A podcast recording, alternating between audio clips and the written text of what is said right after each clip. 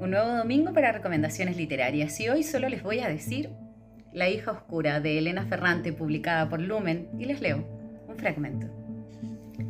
Ya entonces era infeliz, pero no lo sabía. Me parecía que la pequeña Bianca después de su hermoso nacimiento había cambiado bruscamente y tomaba a traición todas mis energías, toda mi fuerza, toda mi capacidad de imaginación.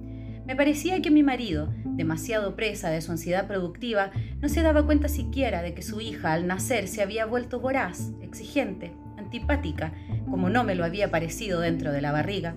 Descubrí poco a poco que no tenía fuerza para hacer que la segunda experiencia resultara tan apasionante como la primera.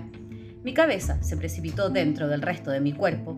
Me parecía que no había prosa, verso, figura retórica, frase musical, secuencia de película o color capaz de domesticar a la bestia oscura que llevaba en mi ser.